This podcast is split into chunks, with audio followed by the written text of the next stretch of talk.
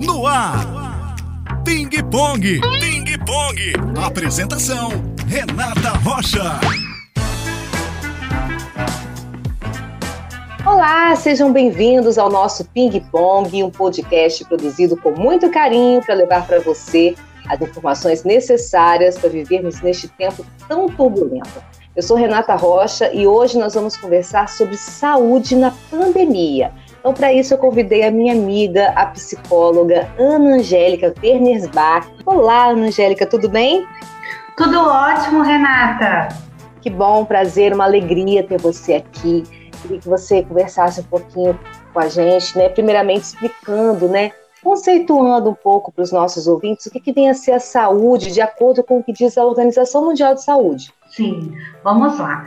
É, a OMS, né, ela conceitua a saúde como um estado de completo bem-estar físico, mental e social, e não é apenas uma mera ausência de doença ou enfermidade, mas sabe como é, né? Manter esse conceito é, em plena atividade é praticamente impossível em tempo de pandemia. Não tem como a gente estar com bem-estar físico, é, totalmente estável, vamos dizer assim, né? Isso realmente tem nos colocado à prova, vamos dizer assim. É, eu ia mesmo te perguntar isso, assim, que diante de um cenário que nós vivemos que exige de nós assim tantas atividades, né? Igual, por exemplo, é cuidar da casa, da alimentação, é aula online, são as necessidades, a saúde dos filhos, né? É, como que a gente consegue identificar, Ana, o limite entre a saúde e a ausência dela, né, numa, numa situação como essa, né? Como interpretar se essa rotina do nosso dia a dia é normal ou se nós estamos entrando à beira de um ataque de nervo já, né? sim, sim, com certeza. Então, é, o primeiro passo é identificar se existe sofrimento.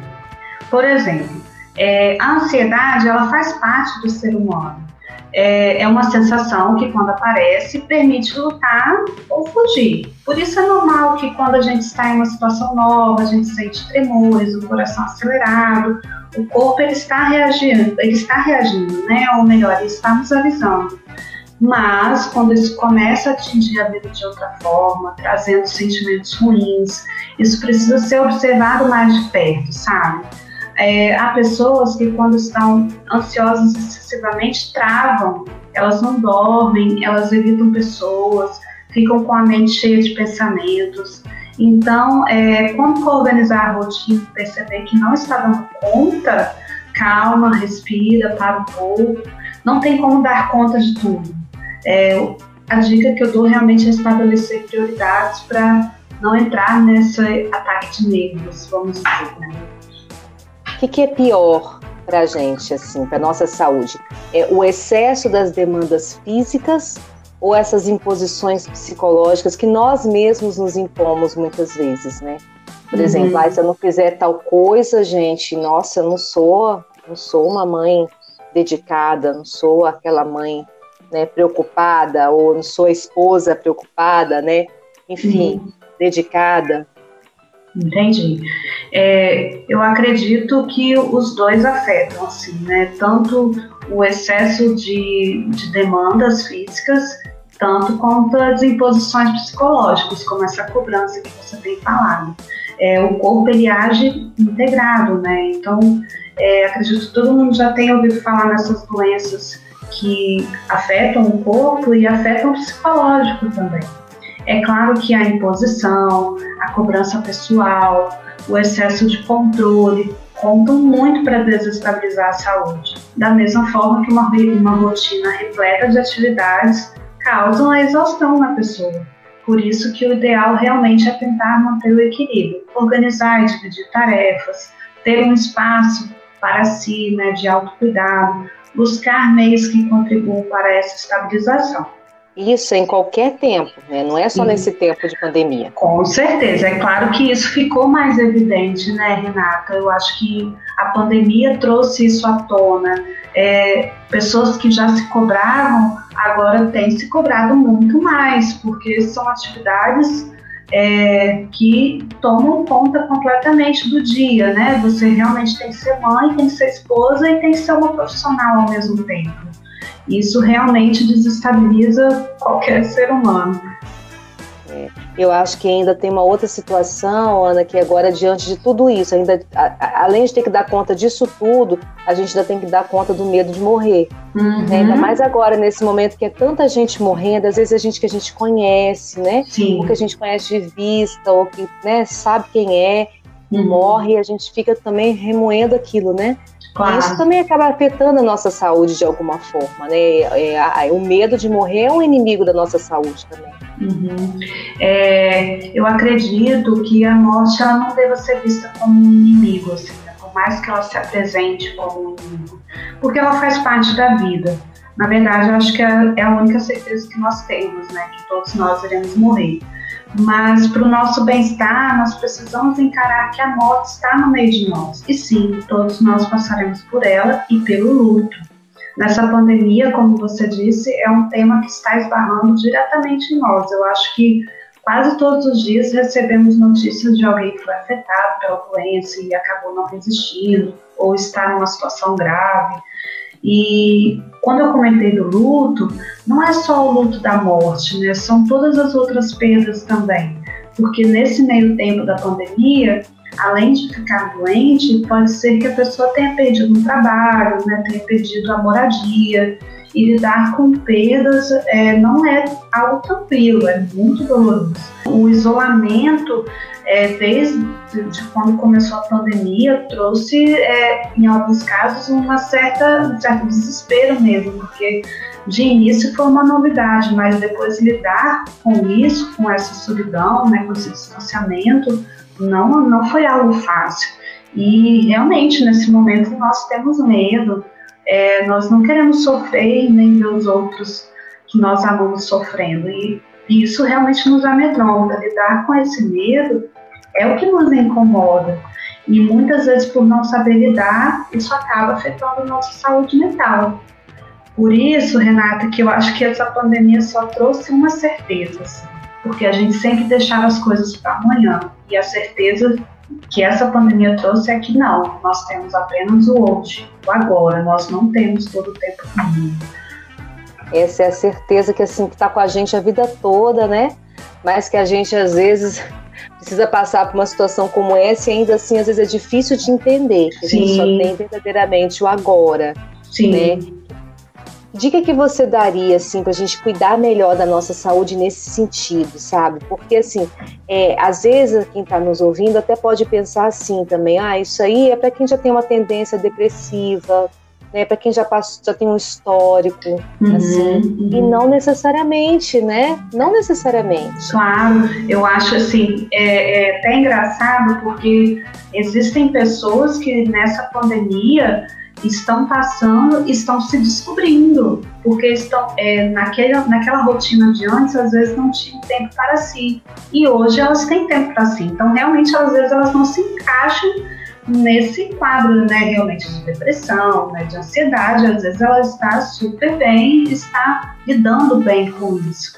Mas as dicas de, de estar bem com a saúde, ela é para qualquer ser humano, é para qualquer pessoa que queira realmente viver bem. São muitas dicas que a gente realmente pode manter uma saúde é, realmente eficaz, né? Mas se a gente pensar em algumas coisinhas básicas que a gente pode colocar no nosso dia a dia é organize-se, né? Eu acho que tem um lugar para você anotar o que você vai fazer durante o dia e se por algum motivo não conseguir dar conta, é, vá por prioridades, né?